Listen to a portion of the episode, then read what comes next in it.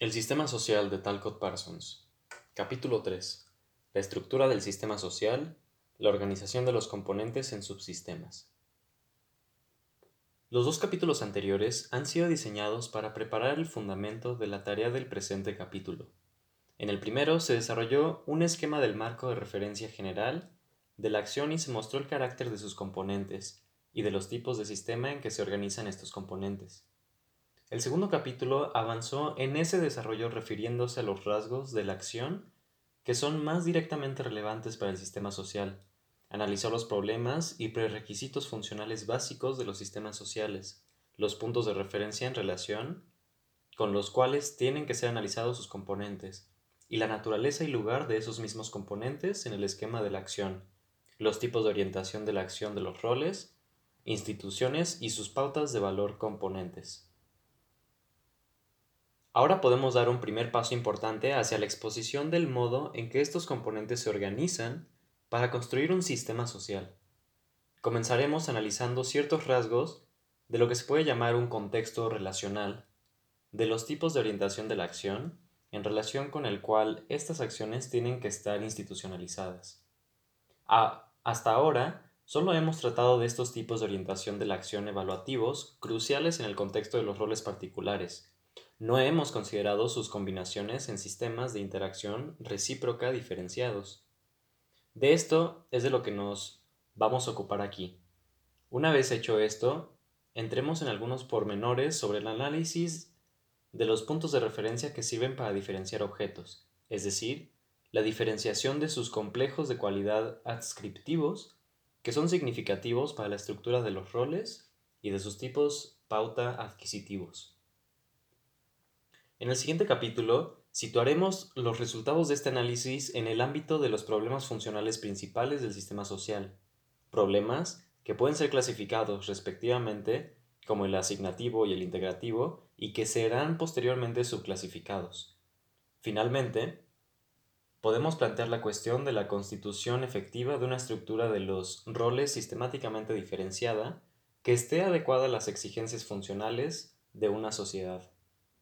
Su punto de partida será la consideración de las combinaciones de las variables pautas de que se habló en la última sección del capítulo anterior. Estos elementos pauta primarios de la estructura de los roles se verá que necesariamente están desigualmente distribuidos en las diferentes partes del mismo sistema social.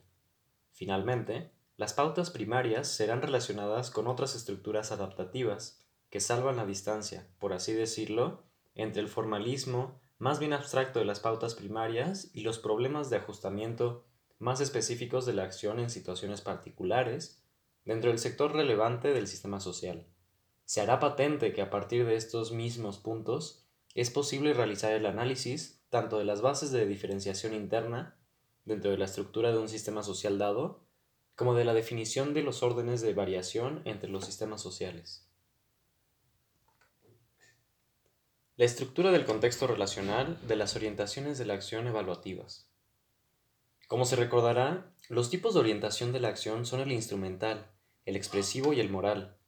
En el último capítulo los hemos considerado solo en su relevancia para la estructura de un rol particular. Ahora vamos a considerar este problema en los sistemas de roles.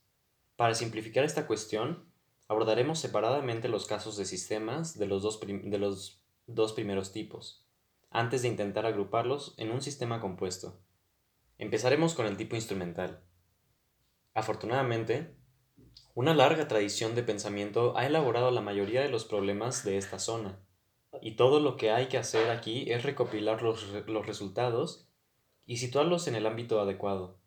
El concepto clave es el de la división del trabajo, según fue desarrollado por Adam Smith y sus sucesores en la teoría utilitaria, especialmente económica. El punto de partida es la concepción de, un actor dado, ego, instrumentalmente orientado hacia la consecución de una meta, meta que puede tener cualquier grado deseado de especificidad o generalidad. Los problemas relacionados surgen cuando el, alter llega a ser significante no solo pasivamente como medio o condición para lograr la meta del ego, sino cuando sus reacciones llegan a ser una parte constitutiva del sistema que comprende la propia tendencia hacia la meta del ego. Si concebimos un sistema de este tipo de interacción instrumental, El caso más simple es el de, la, es el de reciprocidad de la orientación hacia una meta. El caso económico clásico del intercambio, en que la acción del alter es un medio para el logro de la meta del ego, y viceversa, el ego es un medio para el logro de la meta del alter. El intercambio, en este sentido, puede reducirse a una transacción ad hoc muy particular, pero también puede llegar a configurarse como un sistema de interacción muy organizado y durable. Cuando ello ocurre, el ego puede llegar a estar especializado en el proceso de lograr sus propias metas mediante la producción de medios para el logro de las metas de uno o toda una clase de alter. De modo recíproco, el logro de sus propias metas se encuentra ligado a las expectativas de resultados instrumentalmente significantes de las acciones de estos alter. En consecuencia, el logro de las metas del ego se hace dependiente del contexto relacional de un modo doble.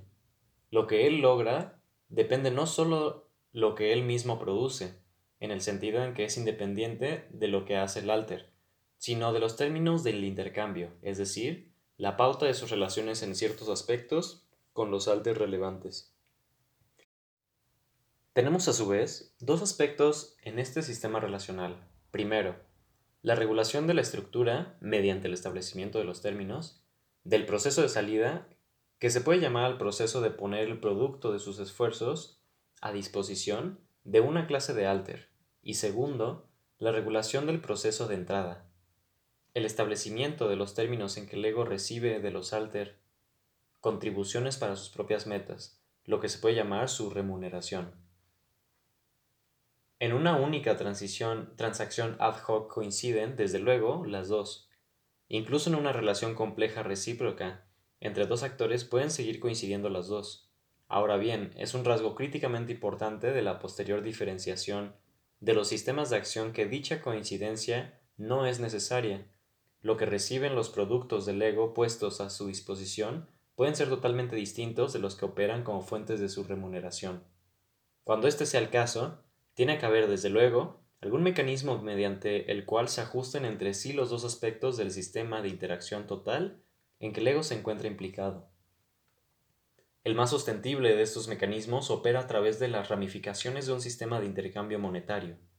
Explicar este mecanismo nos haría avanzar en la diferenciación del sistema, pero no es necesario entrar en este punto ahora. Las anteriores consideraciones iluminan dos puntos focales centralmente significantes del problema del orden en los sistemas sociales. Primero y más obvio, el de la regulación del establecimiento de los términos del intercambio. Ya que lo que hace cualquier hombre es en potencia un medio, incluso como estorbo, para el logro de las metas de los demás hombres tiene una importancia vital para la concepción del orden social que existen mecanismos a través de los cuales los términos en que el ego pondrá o no pondrá a disposición del alter sus servicios, sean establecidos de manera que sean compatibles con las condiciones de estabilidad del sistema. Este es el famoso aspecto hobbesiano del problema del orden. En segundo lugar, al menos obvio es el hecho de que para que exista intercambio, tiene que haber algo que cambie de manos en el curso de la transacción, algo que se pone a disposición y se recibe. Este algo puede ser el control de un objeto físico en ciertos respectos, incluyendo el poder de destruirlo, por ejemplo, alimentos que se consumen. Puede haber un acuerdo por hacer ciertas cosas en el futuro, positivas, como contribuir a las metas del ego, o negativas, como no interferirse en las metas del alter. A este algo llamaremos posesión. Existen poderosas razones para afirmar que la estructura de los derechos, que definen las condiciones en que se disponen o se tienen posesiones no se pueden establecer en un sistema social complejo para cada caso particular de intercambio. Un sistema estable de intercambio presupone un establecimiento a priori entre los modos alternativos posibles de definir tales derechos, o lo que es igual, una institucionalización de ellos. La institucionalización de los derechos o esas posesiones es, en un aspecto principal, lo que queremos decir por institución de la propiedad. Estos son los rasgos más elementales de un complejo relacional de orientaciones instrumentales, pero hay otros aspectos de la diferenciación que por su importancia vamos a presentar al llegar a este punto. Primero, cualquier sistema elaborado de actividad continua y especializada instrumentalmente orientada especialmente con el grado de especialización que excluye el autoconsumo y en consecuencia penetra inevitablemente en el contexto relacional, exige bienes que dilaten estos rasgos de la situación disponibles en cualquier momento sobre una base puramente ad hoc.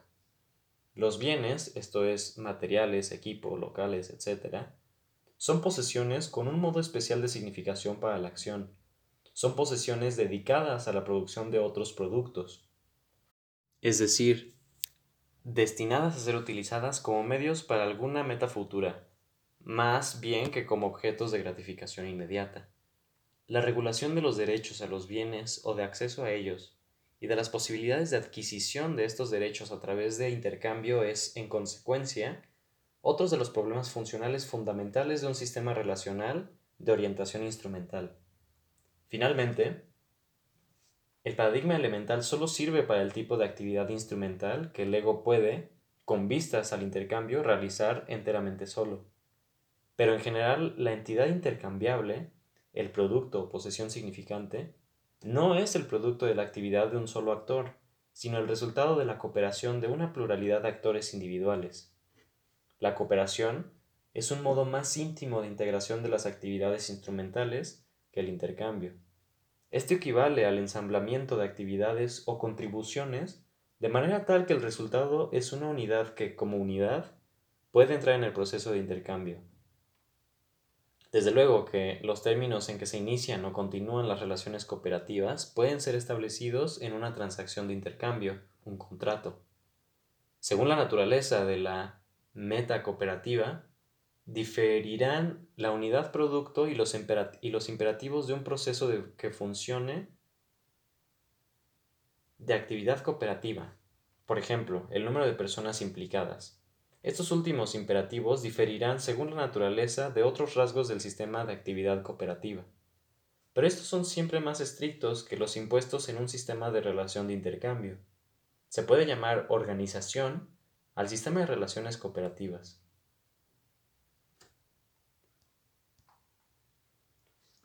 Un actor dado, ego, se encuentra pues dentro de lo que puede llamarse un complejo instrumental, enfrentado con cuatro tipos principales de problemas al ordenar sus relaciones con los alters significativos. Existe, en primer lugar, el problema de poner a disposición el establecimiento de los términos en que su producto no consumido por él mismo se pone a disposición de otros.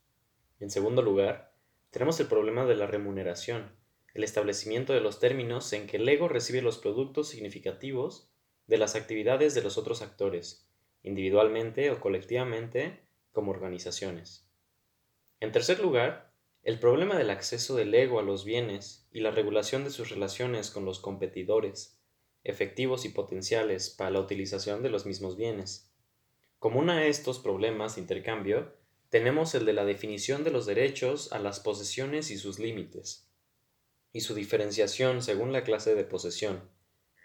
Finalmente, existe el problema de las relaciones cooperativas con los otros en el mismo proceso productivo, que puede comprender el asumir autoridad sobre algunos otros o el aceptar la sumisión a la autoridad de otros, o ambas cosas. Estos elementos y sus relaciones se presentan en el diagrama siguiente. Página 50. Estos problemas del contexto relacional pueden fundirse entre sí, de cualquier manera, en la misma relación concreta, o pueden segregarse cuando implican relaciones diferentes, con diferentes alter que tienen roles diferentes de los del ego y cara a él. Los modos en que estas diferenciaciones tienen o no tienen lugar proporcionan criterios muy importantes para la clasificación de los diferentes tipos de estructura social y serán analizados después. Este paradigma proporciona también importantes puntos de referencia para analizar la organización y dinámica de sistemas sociales complejos. El acceso a los mercados y a los bienes es una de las condiciones más importantes para la persecución de cualquier tipo de actividad instrumentalmente orientada. En la medida en que se dé esta condición se dará la especialización, en tanto que la remuneración que se recibe a través del sistema relacional tiene, evidentemente, una importancia crucial para la motivación de ese tipo de actividad instrumental. Lo que hemos hecho en las páginas anteriores es descubrir, Desde el punto de vista del rol del ego, como punto de referencia, el esquema principal de la estructura de un sistema diferenciado de actividad, instrumentalmente orientado, que comprende una pluralidad indefinida de actores interactuando. En la medida en que se desarrolla ese sistema, las pautas institucionales de los roles componentes tienen que hacer algo más que describir las orientaciones de valor de los actores componentes. Las pautas institucionales constituyen más bien una serie de pautas de orientación de valor relativas a una situación de interacción específicamente estructurada. Definen las expectativas de la acción del ego del modo siguiente. 1. En el proceso de cumplimiento de sus propias metas técnicas. 2. En las relaciones de intercambio con una serie de alter relativas a disponibilidad, remuneración y bienes. Y 3. En relaciones cooperativas con los alter cada uno de estos puntos, desde luego, puede subdiferenciarse. Concretamente, en tal sistema existe necesariamente un componente de, orientación relacional y en la medida en que los intereses de los actores no son todos los intereses en las metas comunes, un componente regulativo, especialmente con referencia al establecimiento de los términos y a los derechos a las posesiones. Puede haber también elementos de institucionalización cultural, por ejemplo, con referencia a las creencias comunes. El problema específicamente sociológico, con referencia a ese subsistema de acción social, se refiere a las clases de orientación de valor que se encuentran institucionalizadas en él, y a los grados y modos en que se institucionalizan para definir los roles de los actores componentes. A este problema le, le conciernen los mecanismos de aprendizaje de estas pautas, y del control social cuando existen tendencias a desviarse de ellas. Con especial referencia a estos factores, el análisis sociológico de ese sistema le concierne su impacto sobre los procesos dentro del sistema, por ejemplo, el reclutamiento y cambio de estatus de las personas, y le conciernen también los procesos de cambio en la estructura institucional del sistema mismo, por ejemplo, una mayor elaboración de la división del trabajo. Ahora bien, el mismo paradigma es, común a ciertas áreas de problemas de otras ciencias sociales, especialmente la economía y la ciencia política. El problema económico es doble. De una parte, dentro de una estructura de los roles institucional dada, le conciernen los procesos de asignación de los recursos, es decir, la fuerza laboral y bienes dentro del sistema. De otra parte, le conciernen, en términos motivacionales, los procesos de equilibrio entre ventajas y costo con especial referencia al establecimiento de los términos y dentro de una estructura de roles dada y una serie de condiciones de poder dada. La ciencia política, por otra parte, se ocupa de las relaciones de poder dentro del sistema institucional y de un aspecto más amplio del establecimiento de los términos. Estos problemas serán expuestos con más amplitud en el capítulo próximo, después de que se haya elaborado una fundamentación más extensa para ello. Tenemos un paradigma casi paralelo del contexto relacional implicado en un sistema diferenciado de acciones expresivamente orientadas. Se recordará que en este caso, la significación motivacional de la acción viene dada en la gratificación inmediata de una disposición de necesidad, es decir, a través de la acción misma, no a través del logro de una meta más allá del proceso de acción particular. Esa orientación se encuentra organizada, desde luego, sobre la base de una pauta cultural de orientación de valor, tanto como sobre la base de su significación motivacional. Por ello es expresiva y no solo catética. El caso de la orientación motivacional más directamente relevante aquí es aquel en que el alter es un objeto catético y esta significación catética es el foco primario de la orientación por el lado motivacional. Aquí el ego tiene un problema homólogo al, al de la disponibilidad asegurarse la aceptación del alter respecto de su orientación, de su disposición favorable para servir como objeto de tipo relevante del interés expresivo de parte del ego. Esto es lo que se puede llamar el problema de la receptividad del alter a la orientación del ego. Desde luego, este problema solo surge cuando desde el punto de vista del ego, el alter es un objeto apropiado para él. En segundo lugar, la interacción expresiva no es, sin embargo, generalmente una calle de dirección única. el alter no solo es un objeto receptivamente pasivo, sino que la gratificación de la disposición de necesidad del ego puede depender de la respuesta activa del alter. Por ejemplo, puede no ser importante amar al alter como objeto, pero puede ser muy importante ser amado. La respuesta parecería, pues, que es homóloga a la remuneración en un sistema instrumental. Pie de página. Desde luego, algunas orientaciones expresivas no requieren receptividad. Por ejemplo, un héroe puede ser venerado incluso sin ser consciente de la identidad de muchos de sus admiradores. Termina pie de página. Es probable que las características psicológicas de los intereses expresivos sean tales que, con más frecuencia que en el caso instrumental, la receptividad y la respuesta se encuentran y hay que buscarlas en el mismo objeto social. Sin embargo, la diferenciación en este respecto no es en absoluto desconocida, incluso en una relación de objeto íntimamente afectiva.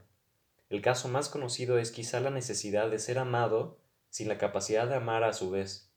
Pero la separación de los dos elementos en la relación con dos objetos diferentes no es en absoluto desconocida para la experiencia clínica. Además, no hay que olvidar que la categoría de orientación expresiva no se reduce en absoluto a semejantes relaciones íntimas. Ello puede ser, por ejemplo, una cuestión de actitudes hacia las colectividades. La acción expresiva no se orienta hacia el logro de una meta fuera de la situación y proceso de la acción inmediata misma, en el mismo sentido que en la acción instrumental. Pero esto no quiere decir que los objetos en otra situación que la inmediata sean diferentes desde el punto de vista expresivo. Por el contrario, un margen indefinido de objetos situacionales pueden ser significativos para el ego como objetos de catexis y como símbolos expresivos que proporcionan un contexto u ocasión apropiadas para la actividad expresiva. Esta comprende materias tales como lo apropiado de un tiempo y lugar para una actividad expresiva, la significación de los objetos físicos del entorno, incluyendo las configuraciones del simbolismo expresivo, por ejemplo obras de arte, la presencia y rol de terceras partes y la relación con colectividades como objetos sociales. De ahí que la selección y regulación de los componentes de la ocasión en este sentido, constituye una importante tercera zona de problemas del sistema relacional del ego de la orientación expresiva. Los diferentes aspectos y objetos de la situación fuera del objeto focal se encuentran simbólicamente integrados con ese objeto focal y con su significación en las pautas de orientación del ego, y por ello es necesario encajarlos en el interés central expresivo. En un aspecto importante se puede hablar de esto como de la necesidad de una pauta de estilo, integrado para el contexto de las actividades expresivas. Hay que aclarar que los mismos objetos sociales de la situación pueden funcionar tanto como objetos de orientación instrumental que como objetos simbólicos catético-expresivos. De un modo particular, los procesos de adquisición de objetos que son significativos en el contexto expresivo se pueden analizar mejor generalmente en términos instrumentales y no como tales procesos de actividad expresiva. Finalmente, existe también una clara homología expresiva de la categoría instrumental cooperativa en el aspecto catético expresivo de la integración del ego con el alter. Cuando esta integración se encuentra institucionalizada, la llamaremos solidaridad. Cercana a ella tenemos lo que llamaremos lealtad. Esta lealtad tiene dos aspectos. En el sentido puramente catético, el alter puede ser un objeto de adhesión. Esto significa que la relación con el alter es la fuente no simplemente de gratificación ad hoc para el ego, desorganizadas y aisladas, sino de un sistema organizado de gratificaciones que comprende expectativas de continuación en el futuro y desarrollo de la significación gratificatoria del alter. En el caso normalmente integrado, como entre actores individuales, existirá un sistema, desde luego, una adhesión mutua.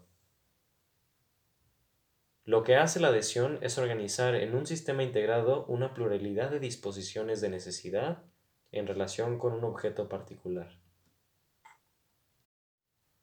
El segundo aspecto de la lealtad se deriva del hecho de que la adhesión se organiza sobre la base de una pauta cultural que en primera instancia será una pauta de símbolos expresivos, cuyo significado es compartido por el ego y el alter. Ello implica orientaciones de valor, al menos en el nivel de los criterios apreciativos.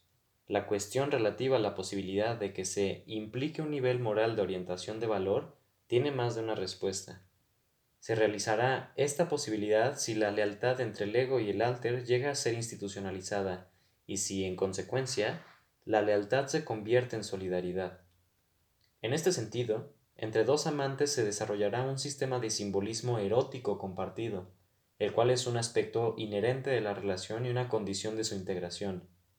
Cuando este simbolismo se institucionaliza, en la forma de matrimonio adquiere, sin embargo, la dimensión de sanción y obligación morales sobre la base del sistema de, de valores comunes de la sociedad. Una relación de lealtad expresiva organiza pues una serie de disposiciones de necesidad como adhesión al objeto particular y lo integra en un sistema de símbolos expresivos en común que son apropiados a los intereses catéticos en cuestión. Esta lealtad integrada en un sistema de símbolos expresivos compartidos en común que son apropiados a los intereses con un objeto social es lo homólogo de la cooperación en el caso instrumental.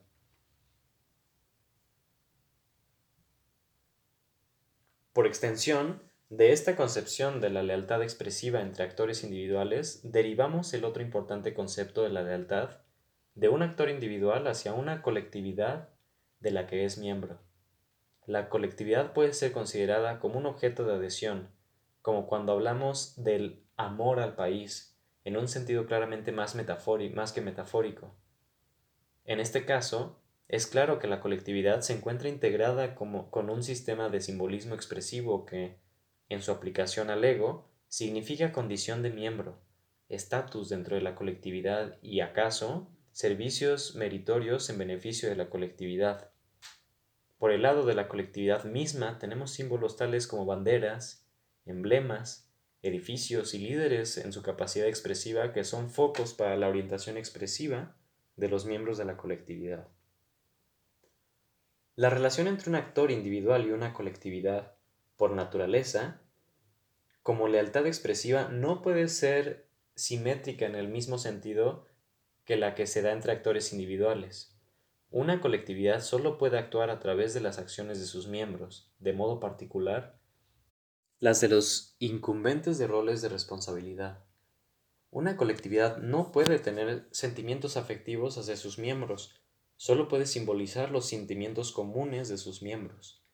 Es muy importante que queden en claro estas diferencias fundamentales entre una colectividad y un actor individual. No obstante, la concepción de la adhesión y la lealtad hacia una colectividad es un instrumento extremadamente importante del análisis sociológico. Es el foco para el análisis de la relación catético-expresiva del individuo con el grupo. Existen además homologías con respecto a los problemas tanto del establecimiento de los términos de intercambio como de los derechos a las posesiones, entre los casos instrumental y expresivo. Las posesiones en su significación expresiva serán llamadas recompensas. La categoría de recompensas será considerada como directamente paralela de la de bienes. El objeto recompensa es siempre un objeto de gratificación inmediata, pero su significación gratificatoria depende no sólo de sus propiedades como tal objeto, sino también de su relación específica con el ego. Esa relación específica, en la medida en que es dependiente de la organización de la interacción entre el ego y los alters relevantes, es el foco del problema sociológico de las recompensas. Pero en la medida en que las recompensas son objetos de gratificación, en la misma medida, en un sistema de acción culturalmente pautado, tienen que ser al mismo tiempo significantes como símbolos expresivos. Las recompensas pueden consistir concretamente en la posesión de un objeto físico o en relaciones específicas con objetos culturales, pero una significación especial se adhiere a una clase de recompensas, la posesión de relaciones dependientes de otros actores.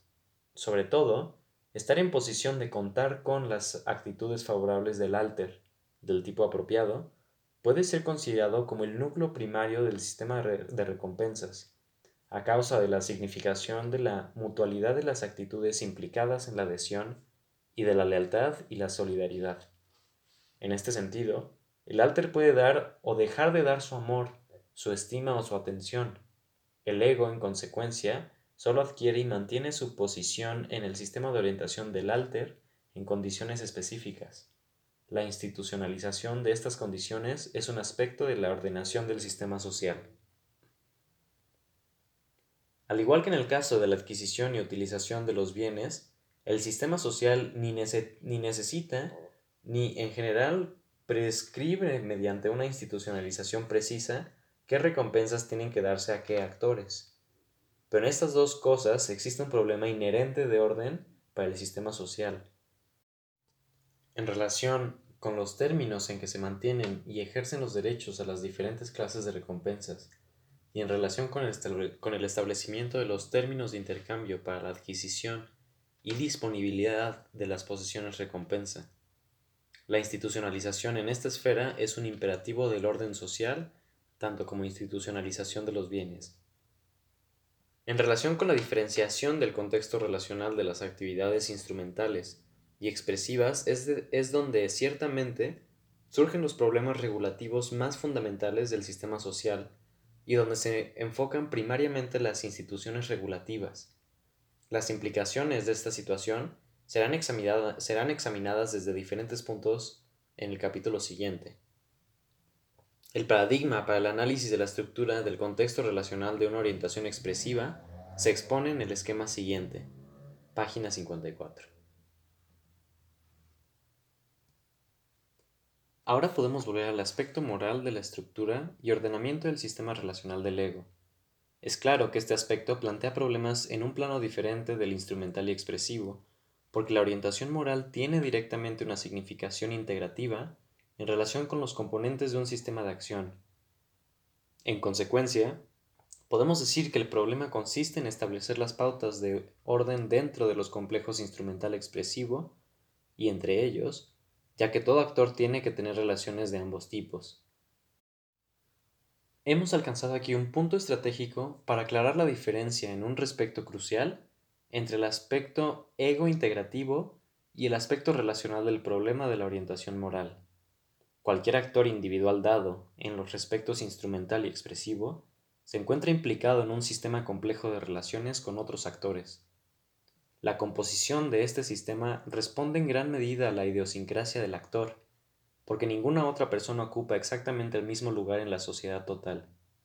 Su organización y estabilización integrativa como sistema con un organismo fisiológico y su situación ambiental particular, presenta un foco integrativo distintivo no reductible ni al de cualquier otro individuo ni al del sistema social.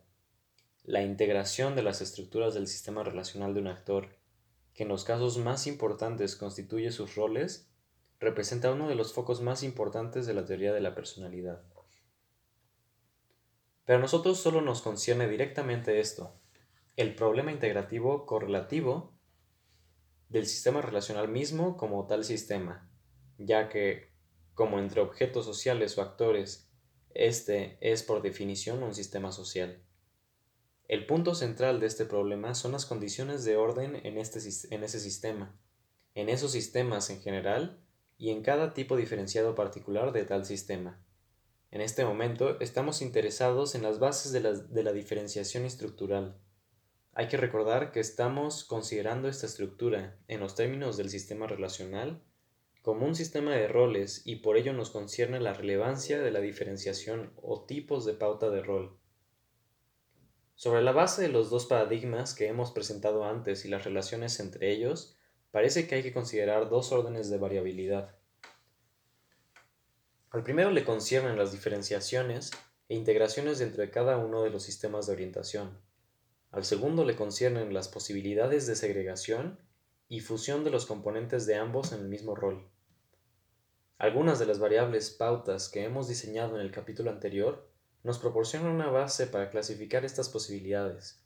Tres de ellas, universalismo, particularismo, afectividad, neutralidad y especificidad, difusividad, son relevantes para nuestro problema en el nivel más elemental.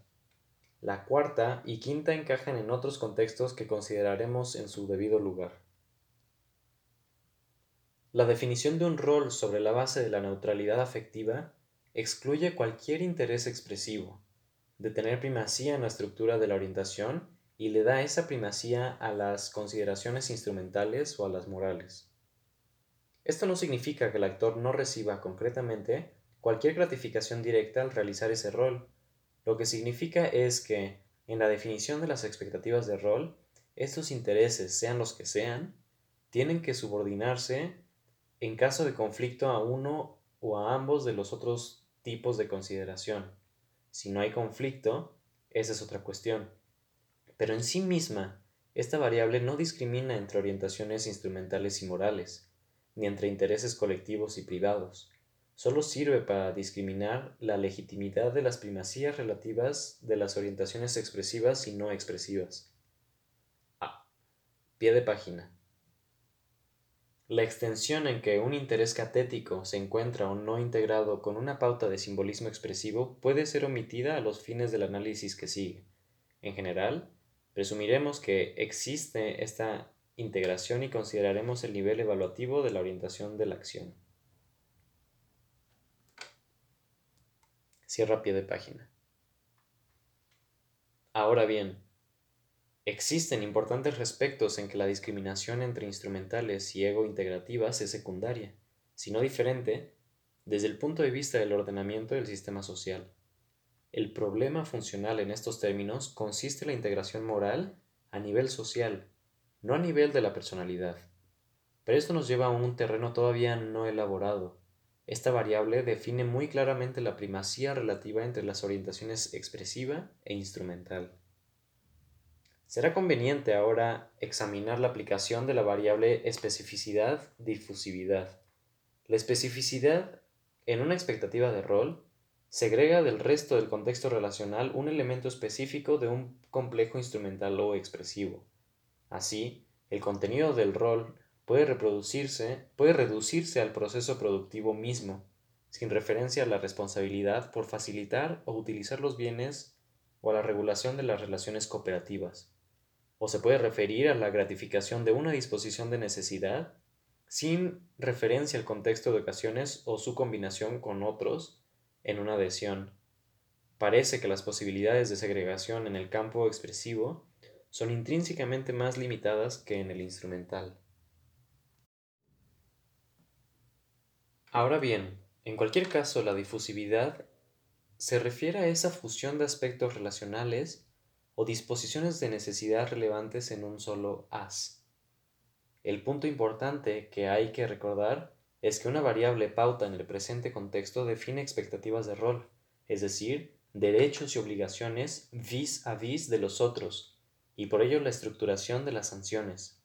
En consecuencia, un rol específico es aquel en que se espera que las obligaciones se reproduzcan a un contenido relacional específicamente definido, en tanto que un rol difuso, la expectativa consiste en que ninguna demanda obligatoria que proceda de una dependencia de la situación será irrelevante a priori. Su relevancia tiene que ser justificada sobre la base de un conflicto con una obligación más alta en una escala de prioridad. Hay algo de relatividad al definir lo que es un aspecto segregado que puede dar lugar a confusión, a menos que sea claramente reconocido. En el caso instrumental, ello procede del hecho de que cualquier deseado estado futuro de las cosas puede ser concebido como una meta.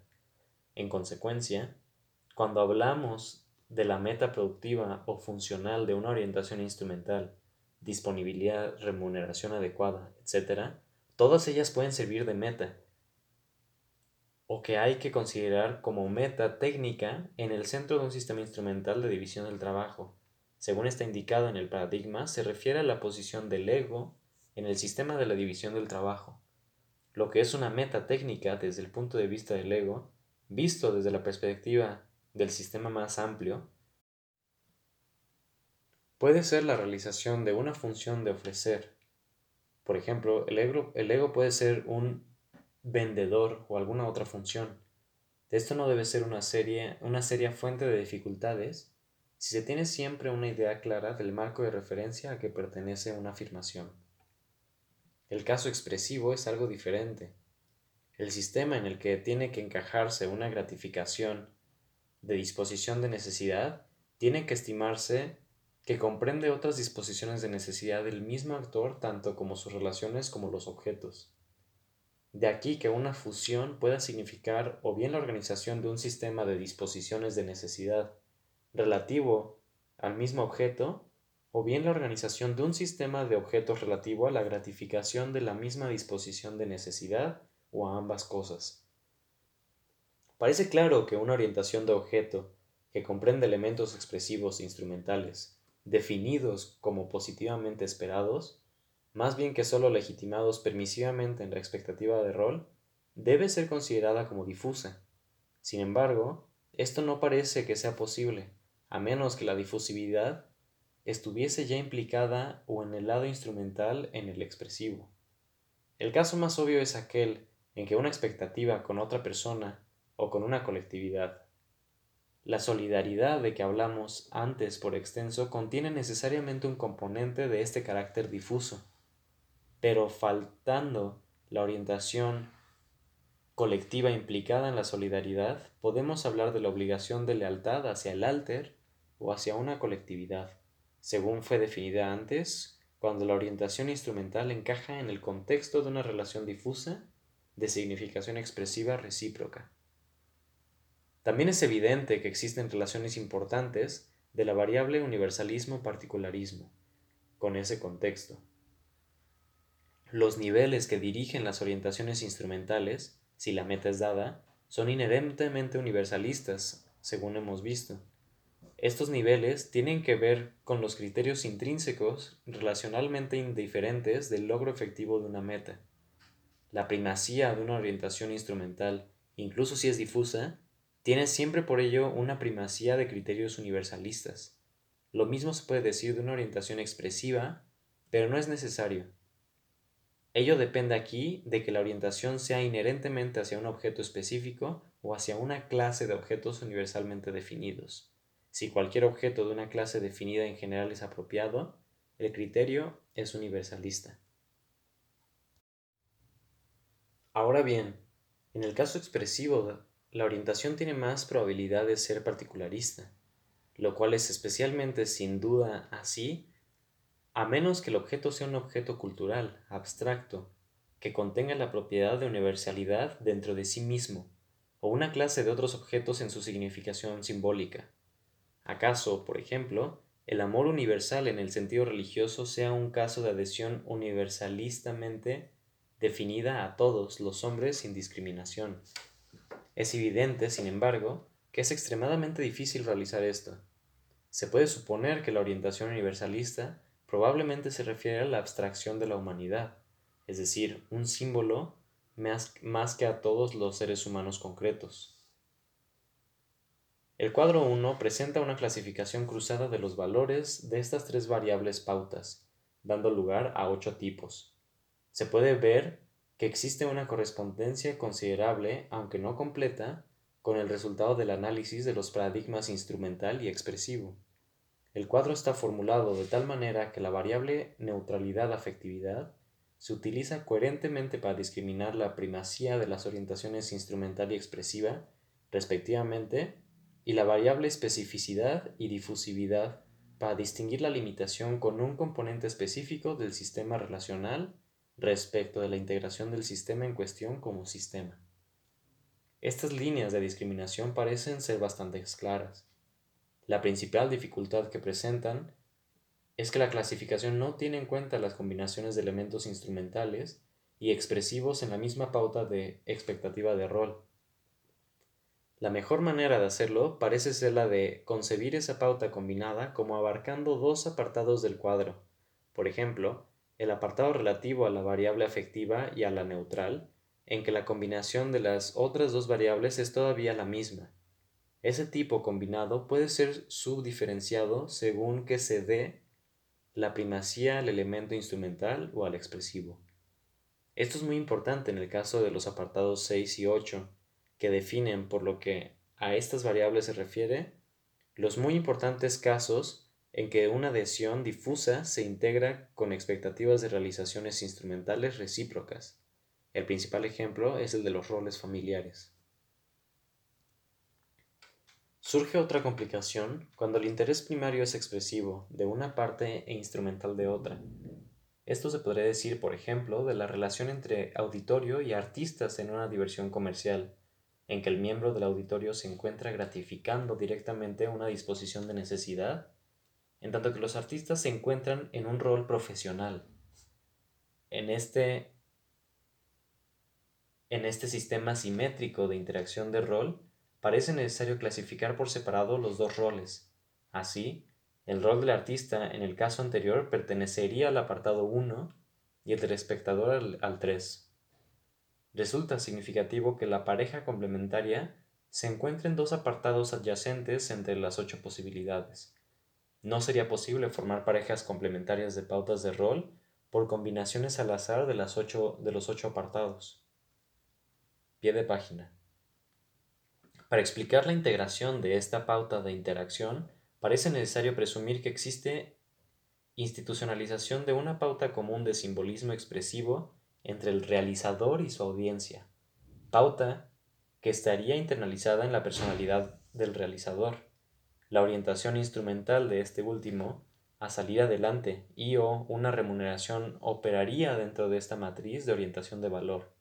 Este problema será analizado con más detalle en el capítulo 9. Fin de pie de, fin de, pie de página.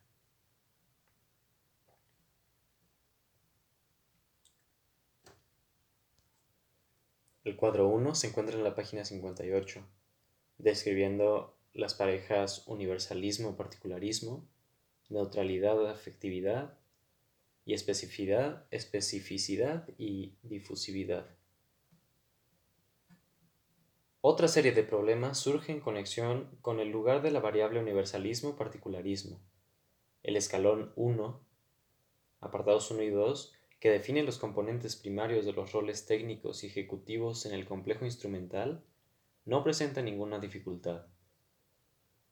Respecto de los otros existen algunos problemas. El apartado 3 es ciertamente importante respecto de gratificaciones específicas, pero si se trata de un objeto social, existe una fuerte presión para subrayar una dirección particularista y difusa.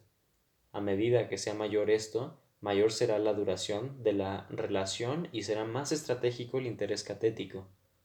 Parece haber una inestabilidad inherente en esta combinación de intereses de orientación. Ello nunca aparece como central para la estructura de un sistema social, en que el objeto tiene que ser un objeto social, sino en los fenómenos desviados, por ejemplo, la prostitución. Esta inestabilidad de la orientación definida en el apartado 4 ha sido también comentada antes. Aquí la dificultad consiste en el mantenimiento del universalismo de la pauta frente a las presiones hacia el particularismo de la primacía expresiva afectiva. Así, el universalismo religioso se convierte muy fácilmente en el particularismo de las denominaciones en que la lealtad primaria se dirige hacia la colectividad religiosa particular, por ejemplo la Iglesia, más bien que a todos los hombres, especialmente desde luego, cuando los hombres que están fuera de la Iglesia rehusan el reconocimiento de la definición de la situación adoptada por la denominación en cuestión. Para poner otro ejemplo del apartado 8, formula el tipo ideal de la relación amorosa romántica, pero parece que se encuentra en la naturaleza de una adhesión amorosa concreta que si es intensa y durable, se convertirá en actividades recíprocas y comunes realistas fuera del centro del simbolismo expresivo mismo, aunque también posean significación simbólica. Muchas de estas actividades poseerán o adquirirán significación instrumental también. La pauta de rol efectiva tenderá, pues, a acercarse al apartado 6 y a fusionarse los dos. Con la integración en un sistema funcional más amplio, incluyendo la representación de hijos y responsabilidades a su cuidado, la relación amorosa se protege en la del matrimonio. Los roles familiares, en todas las sociedades, implican una función de los elementos pauta formulados en los apartados 6 y 8.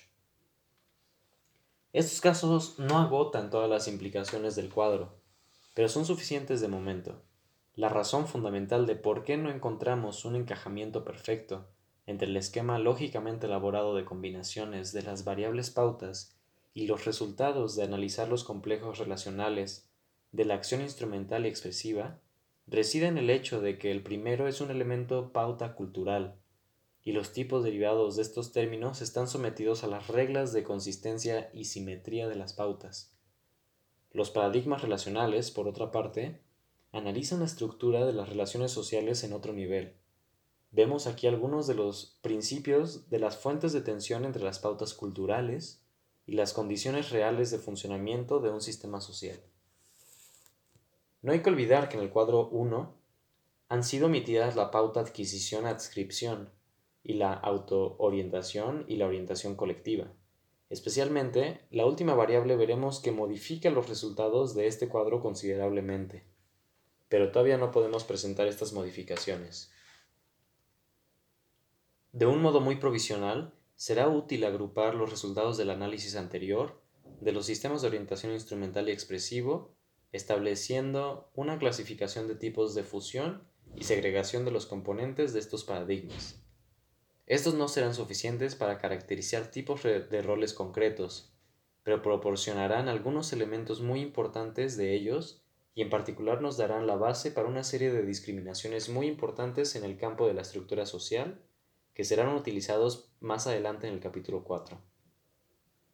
1 la segregación de intereses específicos catético-expresivos, tanto de las lealtades o adhesiones difusas como las expectativas instrumentales. Por ejemplo, el rol de espectador en una, en una diversión gratis. 2. La difusión de una pluralidad de intereses específicos catético-expresivos con la adhesión a un objeto difuso, por ejemplo, el tipo puro del rol del amor romántico. 3 el condicionamiento de la gratificación de un interés específico catético expresivo por una realización asimétrica específica instrumental, por ejemplo, el rol de espectador en un espectáculo comercial. 4. La fusión de una adhesión y lealtad difusas con un complejo difuso de realizaciones instrumentales esperadas, por ejemplo, los roles familiares. 5 la segregación de realizaciones instrumentales específicas tanto de las orientaciones expresivas, que no sean recompensas específicamente apropiadas, como de otros componentes del complejo instrumental, por ejemplo, los roles técnicos. 6. La fusión de una pluralidad difusa de funciones instrumentales con las recompensas específicamente apropiadas en un complejo segregado de otros intereses expresivos, por ejemplo, los roles de artesano y ejecutivo. 7.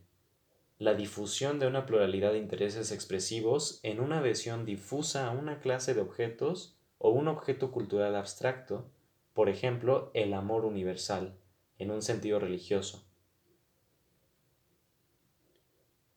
Las modalidades de objetos como focos de expectativas de rol.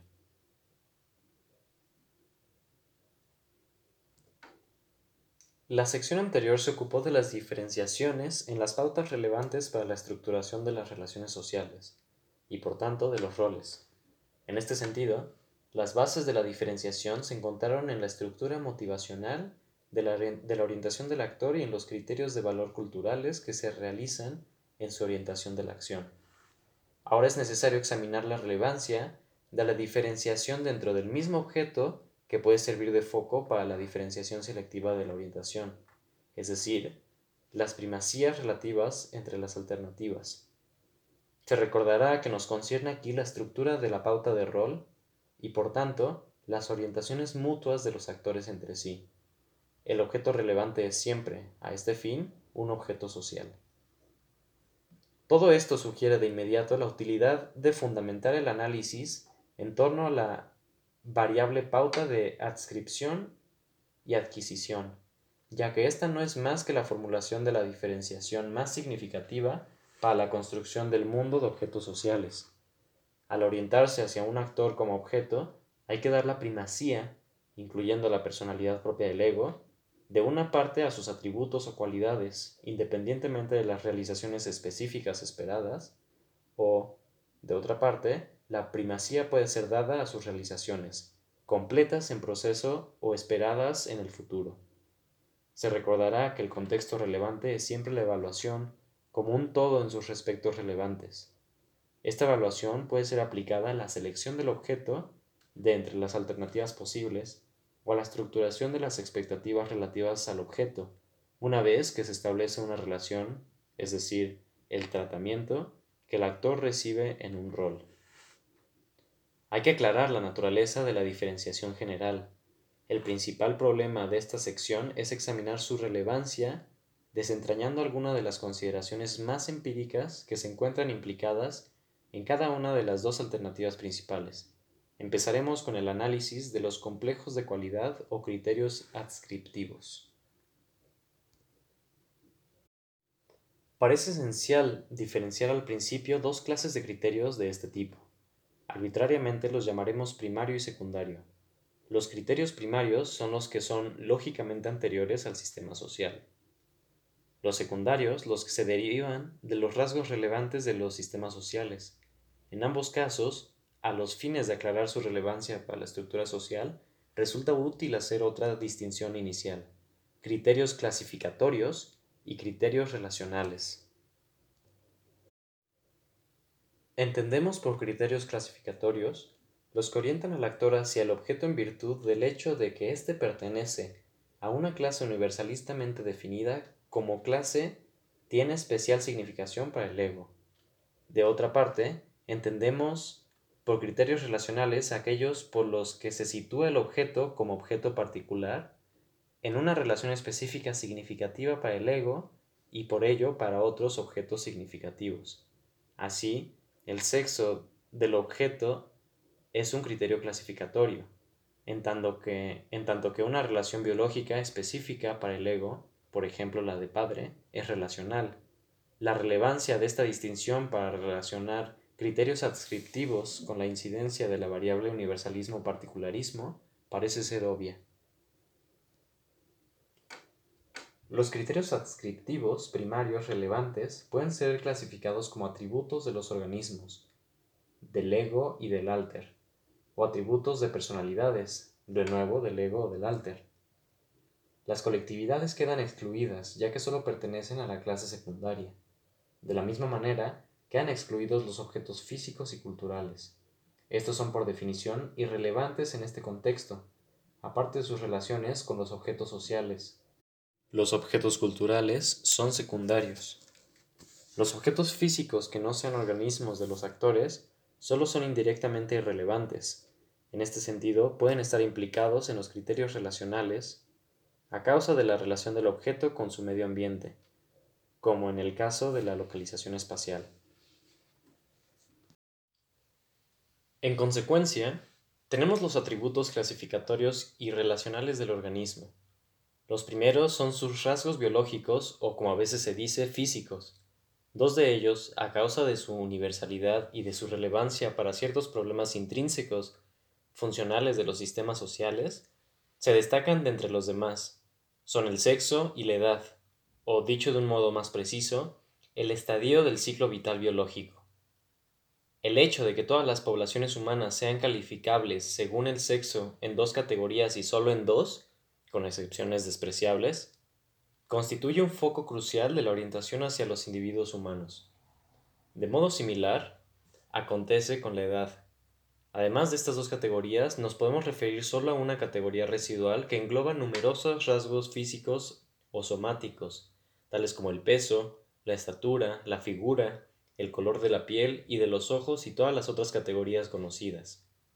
Los rasgos que se manifiestan solo o principalmente en la conducta, y los que como base fisiológica o elemento adquirido socioculturalmente solo pueden ser distinguidos mediante un análisis complicado, si es que pueden distinguirse de alguna manera, es mejor considerarlos como rasgos de la personalidad más que del organismo, por ejemplo, la inteligencia.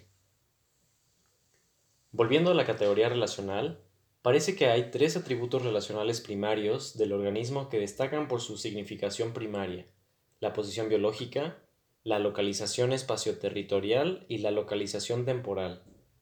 Por posición biológica entendemos el lugar del alter respecto del ego en las concatenaciones de ascendencia y reproducción sexual, lo que a veces se llama la estructura biológica del parentesco. El hecho esencial es el origen por reproducción bisexual. El alter está siempre relacionado con el ego. Si se puede trazar alguna relación, a través de las líneas específicas de descendencia de unos antepasados comunes específicos, con la posibilidad, desde luego, de que se haya implicada más de una línea. Por razones que serán expuestas en los capítulos siguientes, la posición biológica es un criterio adscriptivo fundamental en todas las sociedades conocidas, que define el foco de la estructura social conocido como familia. La localización territorial es igualmente importante. Por ella entendemos, dada la posición espacial del ego como organismo en un, en un, momento dado, la relación con este de la posición en el espacio en que se encuentra localizado el alter. Desde luego, cuando el ego mismo es objeto, la identidad de la posición espacial es en sí misma un hecho crucial. En este sentido, el ego no puede estar espacialmente separado de sí mismo. Supuesto que todos los actores individuales son organismos, no se puede prescindir de este foco de orientación. Hay que considerarlo siempre implícita o explícitamente. Siempre crea un problema para la acción. Si el ego y el alter no se encuentran en el mismo lugar, tiene que haber mecanismos físicos específicos que les permitan comunicarse, por ejemplo, el correo o el teléfono. O si la comunicación no puede facilitar el logro de las metas del ego, éste tiene que ser capaz de alguna manera de alcanzar el alter en el lugar en que se encuentre localizado, o conseguir un cambio de localización o ambas cosas. Es bastante claro que la localización territorial en este contexto es siempre un atributo relacional del organismo de un actor, aunque obviamente influido por las acciones pasadas y sometido a la alteración a través del curso de una acción proyectada, en cualquier momento del tiempo se trata simplemente de un hecho dado. Aunque la localización territorial relativa forme parte de toda la acción, tiene una significación crucial en dos contextos. Uno es el de la localización residencial. La pluralidad de roles de cualquier actor individual implica una distribución de tiempo entre ellos, y las condiciones son tales que los segmentos de tiempo no son lo suficientemente largos como para permitir más que una limitada movilidad espacial en el curso del cambio de unos a otros, o al menos de algunos de ellos, por ejemplo, trabajo y familia. Esto significa que las principales bases de operaciones de la acción de un individuo tienen que encontrarse dentro de un área territorial limitada, aunque los traslados de un lugar a otro a través de medios mecánicos hayan ampliado considerablemente esos límites. Este requisito de la base de operaciones se encuentra en la raíz del agrupamiento que llamamos comunidad. Una comunidad es esa colectividad de miembros que comparten un área territorial común como base de operaciones de sus actividades cotidianas. El segundo contexto crucial es el del uso de la fuerza. La fuerza opera en el actor a través del organismo, limitando su libertad, por ejemplo, de movimiento o comunicación, o dañándole. Para utilizar la fuerza contra un actor es necesario alcanzarlo, en el lugar en que está, o le gustaría estar. Supuesto que el uso de la fuerza es un medio extremo de prevención de la acción, un hombre muerto no actúa, y supuesto que, como un componente del poder, la utilización de la fuerza tiene que estar controlada en una sociedad. La organización territorial de la fuerza y su eventual utilización es siempre un foco de la estructura de la sociedad. Las relaciones de tiempo pueden ser consideradas como la tercera serie de criterios relacionales relativos al organismo. Toda acción es, desde luego, en uno de sus aspectos principales una secuencia temporal. Para la interacción, la implicación crucial reside en que el impacto de la acción del ego sobre el alter esté siempre localizado específicamente en esa secuencia. Cronometrar las acciones es siempre posible dentro de ciertos límites, pero cuando un acto ha sido realizado, sus consecuencias penetran en la secuencia temporal, tanto como parte de la experiencia del ego como de la del alter. En consecuencia, el ego se encuentra siempre relacionado con el alter en el tiempo, en el sentido de que ambos coexisten en un continuum temporal y el estado relevante de cualquiera de ellos para la orientación de la interacción es el estado en el momento. Pero la acción no está solo localizada en el tiempo, sino que se distribuye a través del tiempo. Las consecuencias de acciones pasadas se encuentran situacionalmente dadas y por tanto tienen siempre una significación adscriptiva. Sin embargo, la acción misma en cuanto implica una expectativa está orientada hacia el futuro. La medición de lo que durará y a, qué hora es son inherentemente partes de cualquier problema de acción. En relación con la estructuración de la acción, la relevancia más importante de estas consideraciones lo es acaso para la proliferación de las orientaciones instrumentales en los sistemas. A mayor complejidad del sistema instrumental, mayor complejidad de las metas, que como metas son significativas al presente, capaces de ser logradas solo en un futuro más o menos distante. Un sistema social instrumentalmente elaborado es aquel en que las orientaciones se encuentran ampliadas en el tiempo, en un alto grado sus miembros no pueden simplemente vivir para el momento. De un modo particular, la significación del alter para el ego tiene claramente una dimensión temporal muy importante. Volviendo ahora a la personalidad, la propia del ego del alter como objeto, nos encontramos con el inmenso campo de los rasgos de la personalidad. Es discutible el grado de legitimidad de tratar estos rasgos como criterios adscriptivos primarios, ya que se encuentran muy íntimamente ligados con el sistema social humano. Siempre es más o menos arbitraria su clasificación, pero provisionalmente los podemos situar aquí. La distinción más importante dentro de la categoría clasificatoria parece ser la de los rasgos que son primariamente significativos para las realizaciones y, aquellos que no lo son. A lo primero, se puede hablar de capacidades de realización, Admitimos que es difícil trazar la línea de separación. Probablemente hay que referirla al contexto, pero es una línea importante. Rasgos tales como fuerza física o agilidad, inteligencia o responsabilidad, son modos primarios de formular la clase de realizaciones que se pueden esperar en ciertas condiciones. De otra parte, algunos rasgos como la jovialidad o el atractivo parecen ser relativamente independientes de las realizaciones específicas. En cualquier caso, es importante subrayar que las capacidades de realización son atributos que pueden funcionar como criterios adscriptivos. Aun cuando frecuentemente una realización pasada sirve de criterio empírico, las personas que se considera que tienen el rasgo en cuestión o que lo tienen en el grado requerido son clasificadas juntas. Sin embargo, la pertenencia a esta clase se puede tomar como el criterio para la adscripción de un estatus con independencia de cualesquiera realizaciones específicas esperadas. Toda realización, desde luego una vez que se ha manifestado, se convierte en sus consecuencias en un aspecto de una situación dada y la persona que lo ha hecho tiene el atributo de ser la que lo hizo. Esta es la base de ciertas relaciones dinámicas entre la adquisición y la adscripción. Es evidente que es evidente que no hay ningún atributo relacional de la personalidad que sea primario. Es decir, que ni son atributos del tipo de organismo de que hemos hablado, ni son atributos secundarios derivados del sistema social. Esto es sencillamente otro modo de decir que el sistema relacional en que se encuentran implicadas las personalidades en cuanto tales es por definición el sistema social. Volviendo a los criterios secundarios de adscripción, la categoría clasificatoria más importante la constituyen las clases o categorías de estatus, aunque una gran proporción de estatus también implica ser miembro de una colectividad. Es muy importante distinguir ambas cosas. Los bachilleres, o las personas casadas, o los profesionales, por ejemplo, constituyen clases de estatus. Los miembros de una clase de estatus se clasifican juntos, en virtud del atributo común de su lugar o localización en la estructura social o de un atributo común que es relevante para este estatus como determinante o símbolo de estatus. Así los ricos o los pobres constituyen una clase de estatus.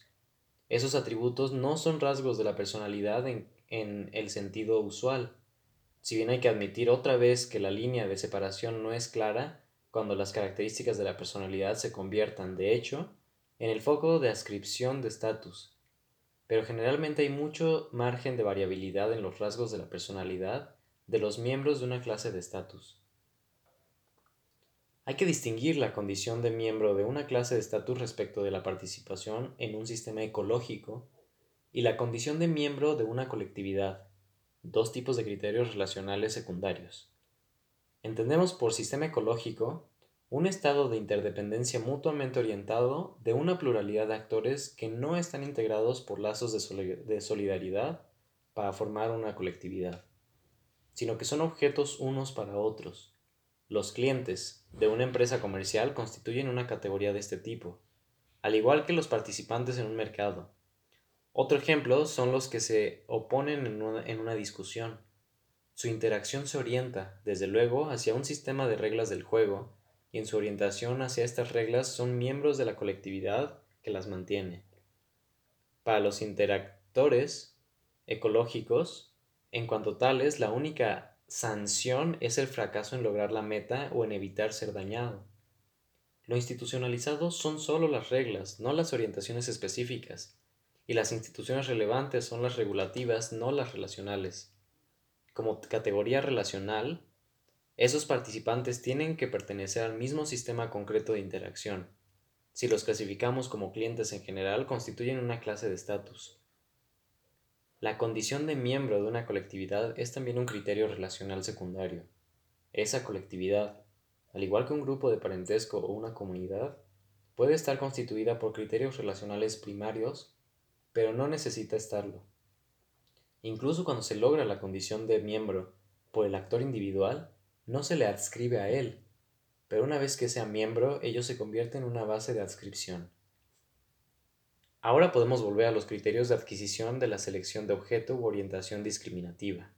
Este criterio no se refiere al atributo de un estado dado del objeto como tal, sino a la realización específica efectiva o esperada. La eventualidad es el aspecto significativo.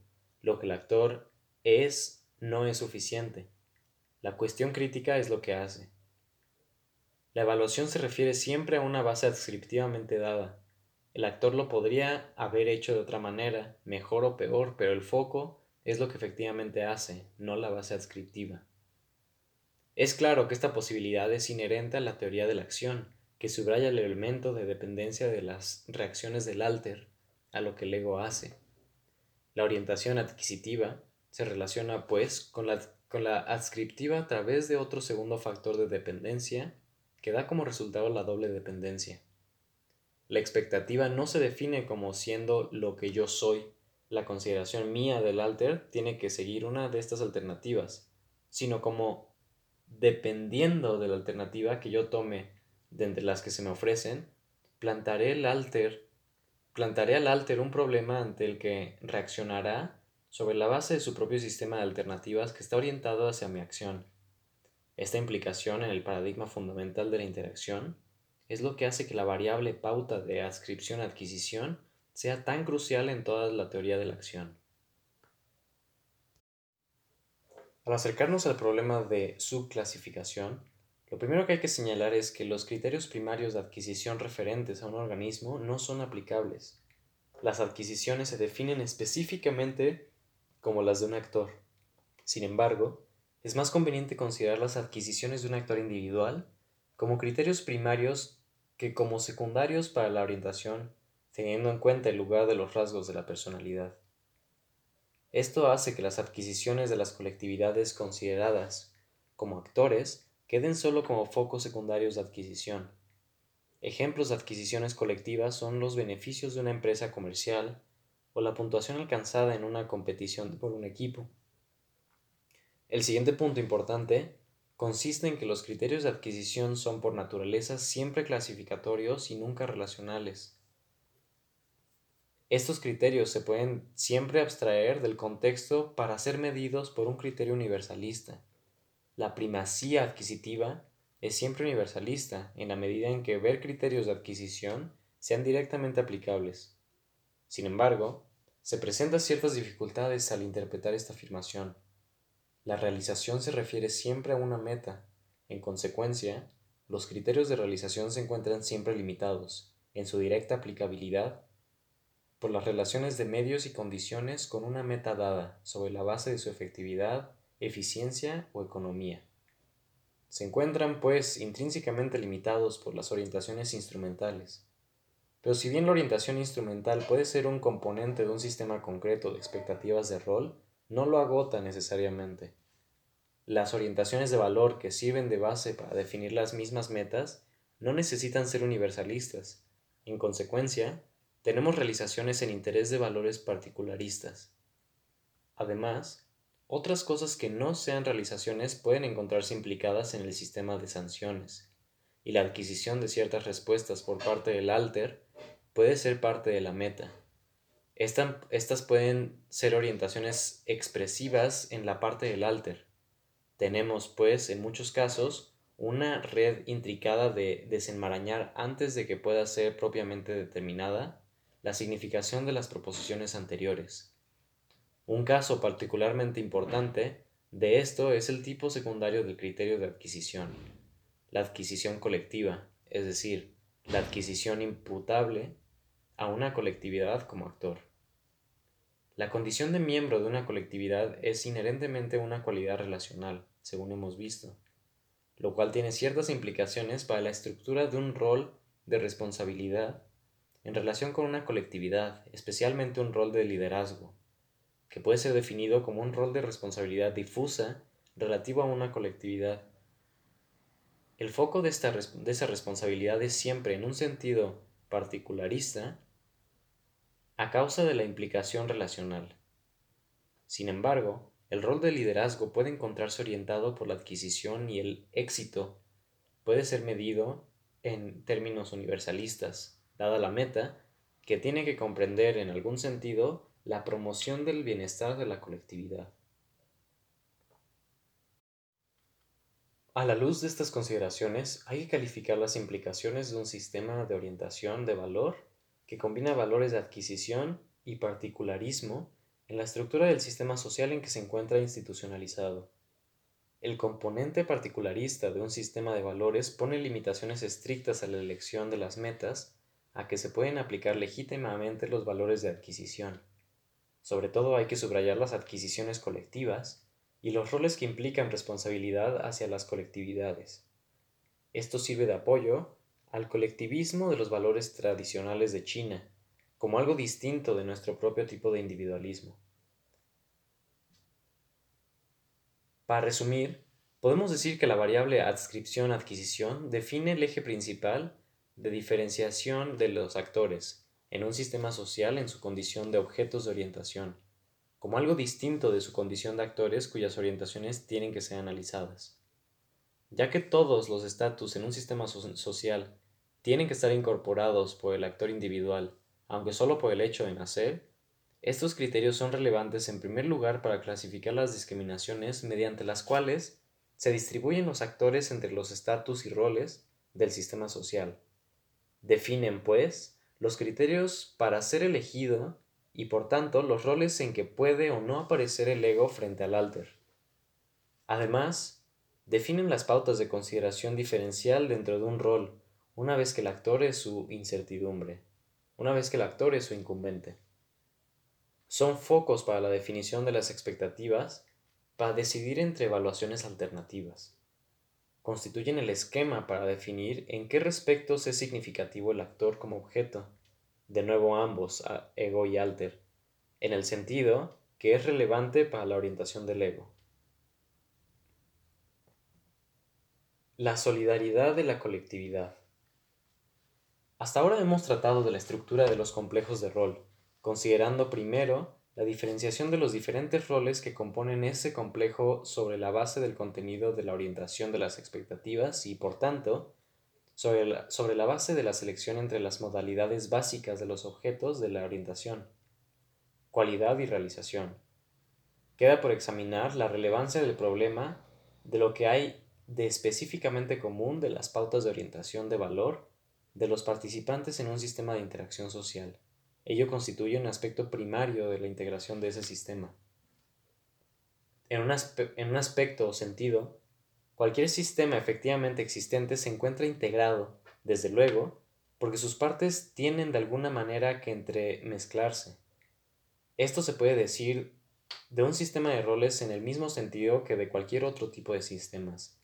Avanzando un paso más, tenemos, como hemos visto, un aspecto normativo en cualquier sistema de interacción social. En este sentido, existe un elemento de orientación de valor común en cualquier sistema de interacción social. Estos valores pueden ser, por ejemplo, criterios cognitivos que dirigen la comunicación o criterios apreciativos que señalan lo apropiado de los símbolos expresivos. Pero ahora nos concierne el próximo nivel más alto de integración, el moral, en su relevancia relacional o para el sistema social. En este nivel no está determinado por el hecho de la interacción sola o por la presencia de valores comunes en el sentido más general.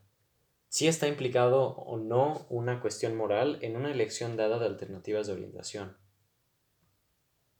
El problema puede consistir simplemente en un problema instrumental de eficiencia o en un problema expresivo de selección y aptitud del objeto apropiado, Solo tenemos una cuestión moral cuando las alternativas implican una presunción de relevancia para la integridad o la solidaridad de un sistema de interacción cuando la preservación de esa integridad o solidaridad sea un valor en sí mismo.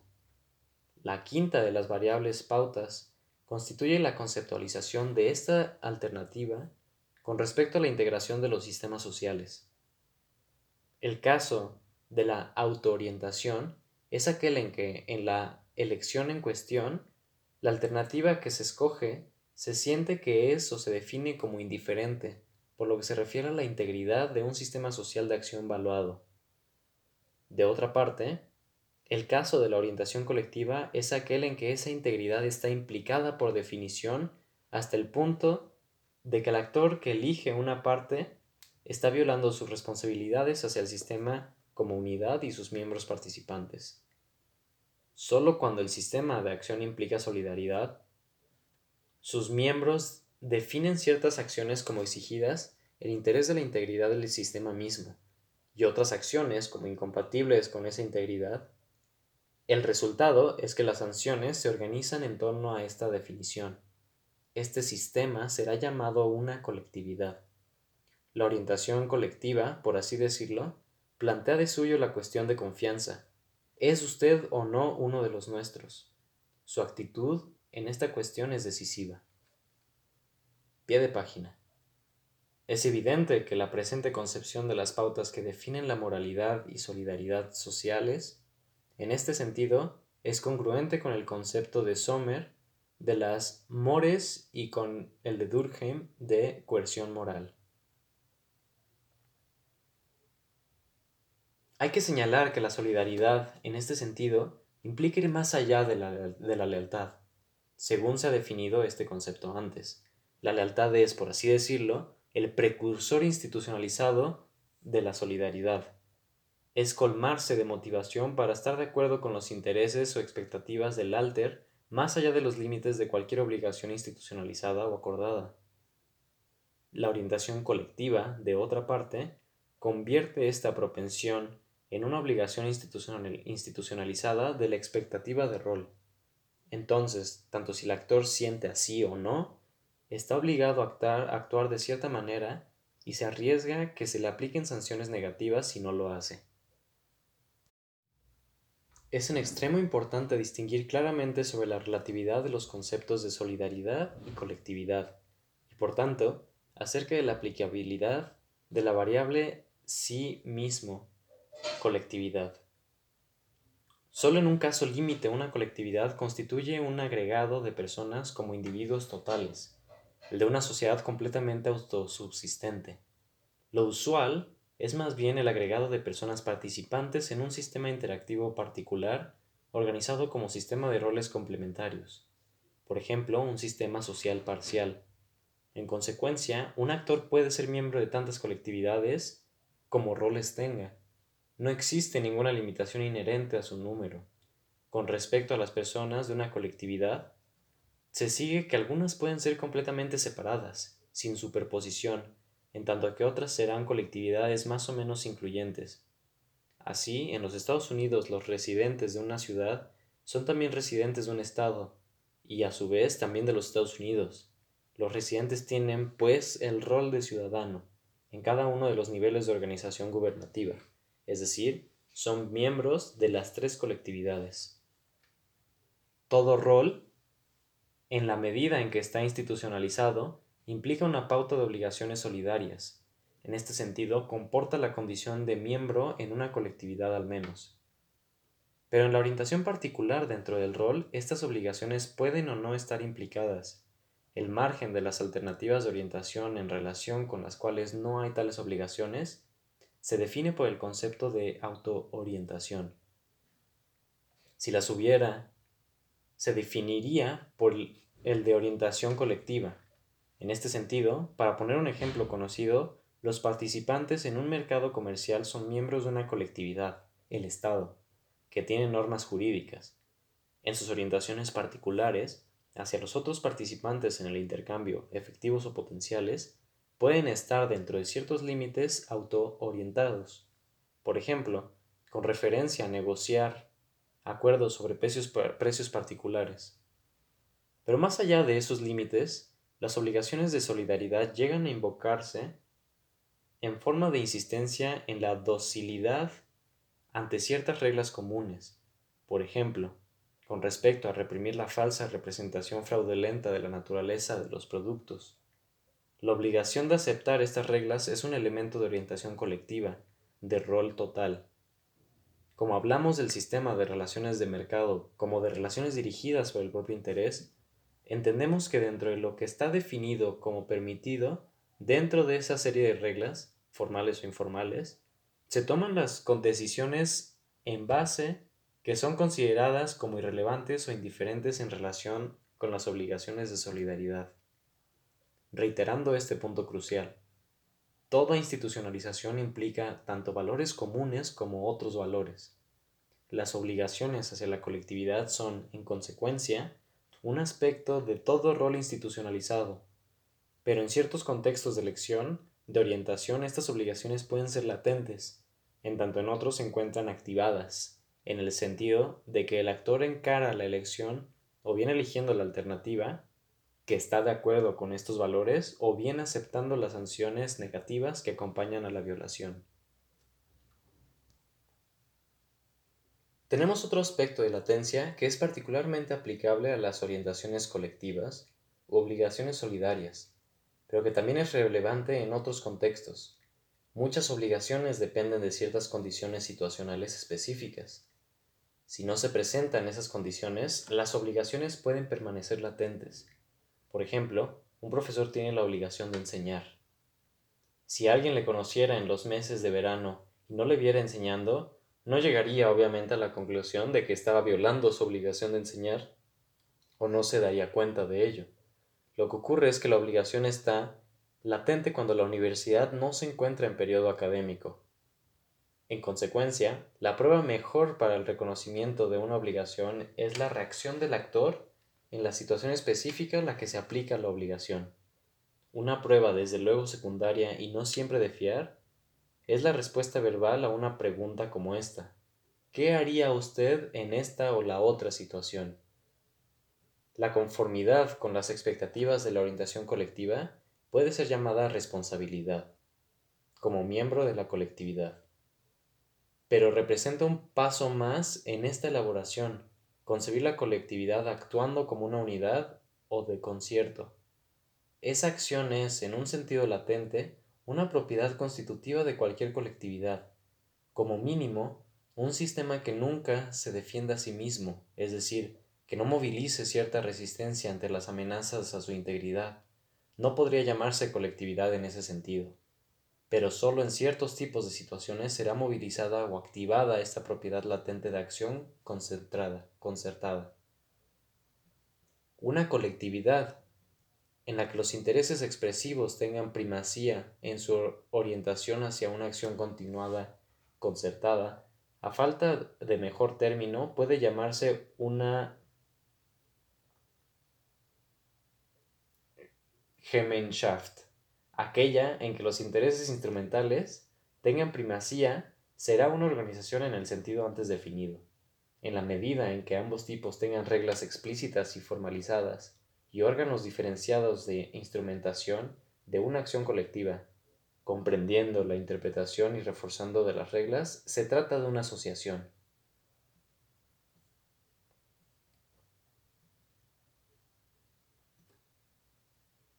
Cuando se alcanza el nivel de asociación en la organización de las colectividades o se acercan al mismo, Ello ciertamente implica una diferenciación interna de los roles tanto con respecto a las funciones de la colectividad como unidad, como de lo que puede ser llamado su división primaria del trabajo. Esta diferenciación es aproximadamente el eje responsable de las posibilidades de acción concertada. Internamente, a esto se puede llamar un rol de liderazgo. Cuando le conciernen especialmente las relaciones de la colectividad y sus miembros que se encuentran fuera de ella con otras personas y colectividades, se puede llamar un rol representativo. En base al examen de la división del trabajo que hemos hecho antes, debe estar claro que los roles de liderazgo son siempre difusos, si bien caben muchas diferencias de especificación en relación con las contribuciones especializadas a un sistema de acción cooperativa. La responsabilidad, en este sentido, nunca puede reducirse a la realización eficiente de una función especializada, pero implica en algún sentido coordinar la variedad de factores y dependencias en intereses de las metas colectivas. Como muchas de estas distinciones implicadas en esta exposición, esta es muy relativa. Pero centrarse en el contexto relacional, como algo distinto de una meta técnica, es el criterio esencial de un rol ejecutivo o de liderazgo. En el polo límite de una fluidez completamente institucionalizada, un sistema de interacción social no comprendería ninguna colectividad en el sentir técnico de esta exposición, solo sería un complejo ecológico. Pero este es, en definitiva, un caso límite. Ninguna sociedad efectiva se acerca a ello. Los casos relevantes que en concreto se acercan a ello con ciertas clases de sistemas sociales parciales dentro de una sociedad institucionalizada, tales como grupos pequeños ad hoc formados con fines de observación, esos grupos no han alcanzado todavía una estructura institucionalizada propia y por tanto, hasta que alcancen un cierto estadio de integración, no tiene sentido aplicarles la variable de la orientación propia o colectiva. Este caso es empíricamente importante. Conviene llamar la atención sobre el hecho de que la estructura colectiva de un sistema social más amplio es siempre más o menos fluida aunque las sociedades difieran grandemente al respecto. Pero existe un proceso continuo de disolución de las viejas colectividades y de formación de las nuevas, y este es uno de los procesos más importantes del cambio social. Esto, desde luego, no excluye que exista también un proceso de cambio dentro de una colectividad que no destruya su identidad. En un sentido, un sistema social, excepto en el caso límite anterior, puede ser considerado como una colectividad, pero en un sentido mucho más importante una sociedad o cualquier sistema social parcial complejo han de ser considerados como una trama de colectividades, superpuestas unas a otras y de mayor a menor. El concepto de colectividad que se ha presentado aquí es uno de los más importantes de, los, de las subestructuras de la estructura de los sistemas sociales.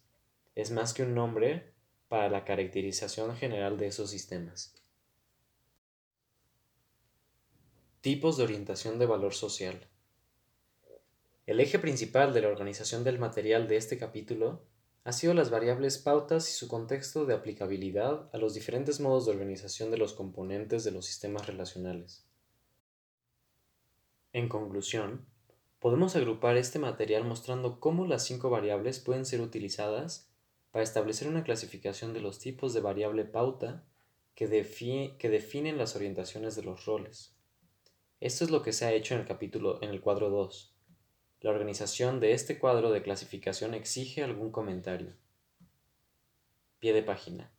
Por simplificar, se omite en estos cuadros la variable pauta de orientación colectiva y autoorientación. Por su relación simétrica con el esquema total puede ser utilizada para subdividir cualquier apartado de los cuadros. Fin de pie de, página. Segundo cuadro, sobre tipos de combinación de los componentes de la orientación de valor, orientaciones de valor sociales principales, página 69. Cuando las variables pautas son vistas en el contexto del esquema general de la acción, producen una pauta de interrelación mutua. En este sentido, no constituyen una lista, sino que tienen importantes interrelaciones sistemáticas. Hay una cierta simetría en el esquema que gira en torno a un eje que tiene una significación con dos aspectos primarios. Este eje es el de la polaridad entre la orientación de la motivación, de una parte, y la orientación cultural de la otra. En el sentido que ahora es relevante, como es evidente a partir del análisis anterior, el aspecto de la orientación de valor de la cultura es el que tiene una importancia crucial aquí. Esta polaridad de los puntos de referencia de los sistemas de acción se refleja, en general, en el próximo nivel inferior, de derivación hacia su concreta estructura, es decir, en las variables pautas en que dos de ellas tienen particular relevancia para un polo de sistema de referencia, dos para el otro y la quinta es, por así decirlo, neutral entre ellas. Estas relaciones se presentan en el diagrama de la figura 1. Figura 1 en página 71. La primera sección de este capítulo estableció ciertos tipos elementales de subsistemas sociales a partir de la organización de los tipos de orientación de la acción en los diferentes sistemas relacionales. Este análisis partió del polo de las orientaciones motivacionales, las utilizó no en el nivel más elemental, sino en el de la organización con elementos culturales, que han sido llamados en el capítulo 2 orientación de la acción evaluativa. Las dos variables pautas de afectividad, neutralidad y especificidad, difusividad, fueron las más directamente relevantes para ese foco motivacional y se puede decir que son la nota clave de la relevancia de la orientación de valor en ese nivel. La variable universalismo-particularismo sirvió para introducir otras especificaciones en la estructuración de estas orientaciones, sobre todo a causa de su relevancia para la primacía de los elementos cognitivos en las orientaciones instrumentales, una vez que se presume que las metas son dadas. Esta consideración, combinada con su relevancia para la estructura de la personalidad que será examinada en el capítulo 5, justifica agrupar esta pareja de variables. Pueden ser consideradas ciertamente como los ejes principales de la organización de la acción con respecto a las necesidades de la personalidad, es decir, en el primer contexto de los problemas de los prerequisitos funcionales de los sistemas sociales, examinados en el capítulo 2, el problema hobbesiano del orden. Formulan la necesidad del equilibrio en dos aspectos fundamentales. De una parte, el actor tiene que tener gratificaciones. Sin ellas no ni puede subsistir ni estar adecuadamente motivado para la realización de los roles sociales. De otra parte, tiene también que aceptar una disciplina, un interés de su propio equilibrio prolongado entre gratificación y deprivación, y en, y en interés social. En segundo lugar, en su referencia psicológica, la variable especificidad, difusividad formula, en primer lugar, la significación de las lealtades difusas, pero al mismo tiempo formula, por el contrario, la necesidad de limitar esas lealtades en interés de las realizaciones instrumentales y clases de gratificaciones que no se pueden integrar con las adhesiones. En relación con las colectividades, la solidaridad con su difusión de la responsabilidad hacia la colectividad, que implica difusividad, es la contrapartida institucionalizada de la lealtad entre los individuos sin institucionalización. Tenemos que retener que estamos tratando aquí del contexto del sistema social, no de la acción en general. Por tanto, estas dos variables se ocupan de los mecanismos que median entre las necesidades y capacidades de las personalidades que, como actores, componen los sistemas sociales y la estructura de los sistemas sociales mismos. Las otras variables son el universalismo y particularismo, y la adscripción-adquisición. Estas variables se refieren, a diferencia de las otras, al sistema social como tal. Según hemos visto, les conciernen respectivamente el tipo de normas de valor que entran en la estructura del sistema social y los modos en que las características de los actores como objetos de orientación se tienen en cuenta en el proceso selectivo a través del cual se constituyen las estructuras sociales. Ambas parejas de variables son constitutivas de la estructura del sistema relacional. De no ser así, no serían relevantes para este análisis, pero a la segunda pareja le concierne más el polo del sistema social de referencia funcional. Hay un sentido en que hay un sentido en el que la adecuación motivacional de un sistema social con las necesidades de los, de los individuos puede ser tenida en cuenta más de cerca sobre la base de la primera pareja ignorando la segunda. Pero esto no es verdad si nos referimos a las bases de diferenciación y variabilidad estructurales de los sistemas sociales. En un sentido, la segunda pareja tendrá primacía para el análisis de la variabilidad de los sistemas sociales como tipos estructurales, siendo las combinaciones de la primera pareja, por así decirlo, resultantes del hecho de que una sociedad dada se encuentra estructurada de un modo dado con respecto a la segunda pareja. De otra parte, para el análisis de los problemas ajustativos y de la personalidad y de la variabilidad de estos fenómenos dentro de una estructura social dada, la primera pareja tendrá primacía. Finalmente, la quinta variable de autoorientación y orientación colectiva ha sido situada en el medio. Esto es así a causa de que esta variable no tiene significación primaria estructural, sino que más bien integrativa. Es ciertamente, al igual que las otras, un componente de la estructura de los sistemas sociales. De no ser así, no la situaríamos en este lugar. Pero los puntos de referencia de esta variable son internos al sistema social mismo. Son relaciones, por así decirlo, en tanto que los puntos de referencia de las otras cuatro variables son, son externos, en el sentido de referirse a rasgos de los componentes de la acción que son lógicamente anteriores a su organización en sistemas sociales.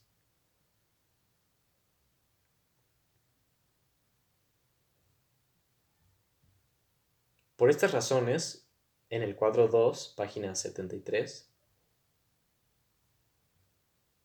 se da, se da primacía a las posibles combinaciones de las variables universalismo, particularismo y adscripción y adquisición, dando lugar a una clasificación de cuatro tipos principales de orientación de valor social.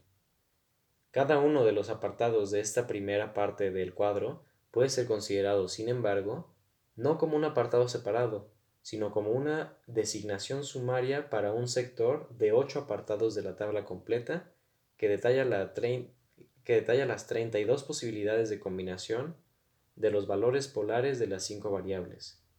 Sin embargo, para la mayoría de los fines de clasificación de la estructura social, parece justificado considerar estas últimas como subtipos de los cuatro tipos principales. No obstante, no hay que exagerar este punto, lo más importante es la clasificación misma y la posibilidad de derivar una clasificación sistemática como esta a partir de las consideraciones más generales de la estructura de la acción y su elaboración en sistemas sociales. Esto constituye el punto de partida fundamental para una clasificación de los posibles tipos de estructura social y eventualmente de las sociedades. Ahora bien, hay que aclarar que como tal no constituye esa clasificación, porque incluye solamente el elemento de orientación de valor y no tiene en cuenta el resto de los componentes del sistema social.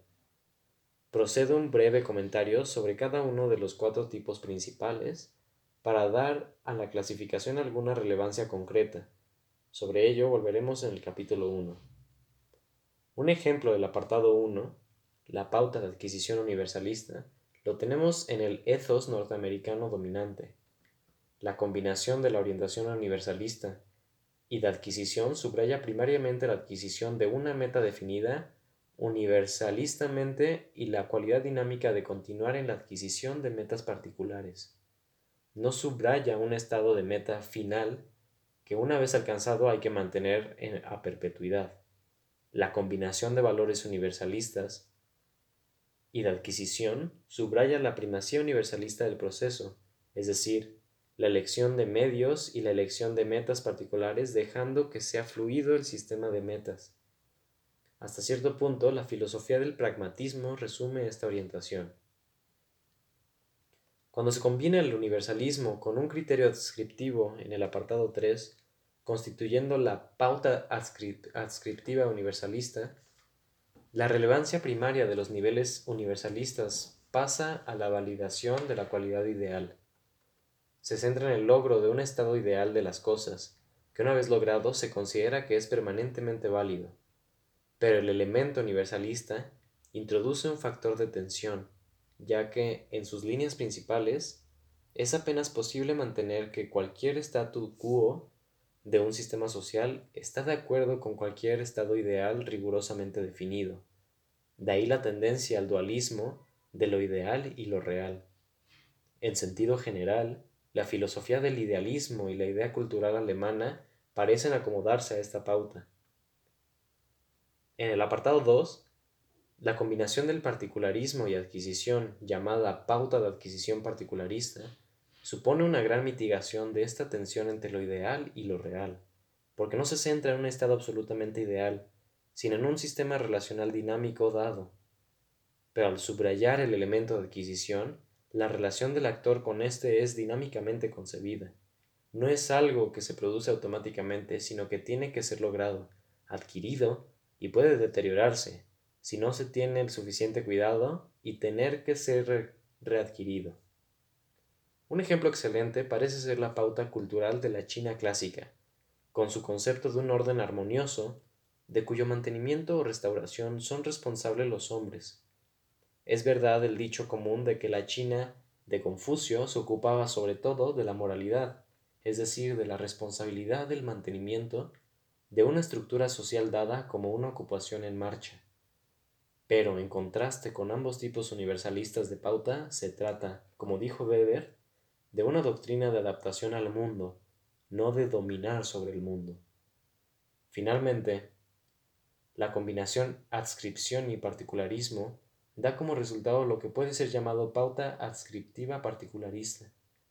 Aquí se concibe el orden como dado en un sentido más radical, se piensa que el hombre adopta su acción dentro de un orden del que no es responsable. Es en consecuencia, se subraya el aprovechar la mayoría de las oportunidades expresivas, utilizando el orden social como una especie de escenario para una representación teatral.